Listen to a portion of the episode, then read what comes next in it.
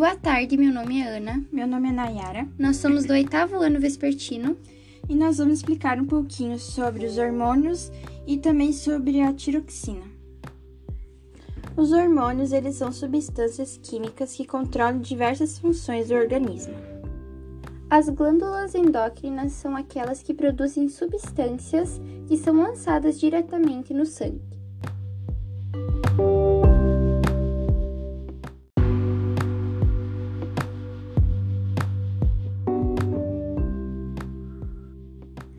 Essas substâncias químicas são chamadas de hormônios. Os principais hormônios do corpo humano são a adrenalina, a tiroxina e a insulina. O órgão que produz o hormônio tiroxina é a tireoide, que se encontra entre a traqueia e a laringe. A tireoide controla o ritmo que o nosso corpo queima calorias e também a velocidade das batidas cardíacas.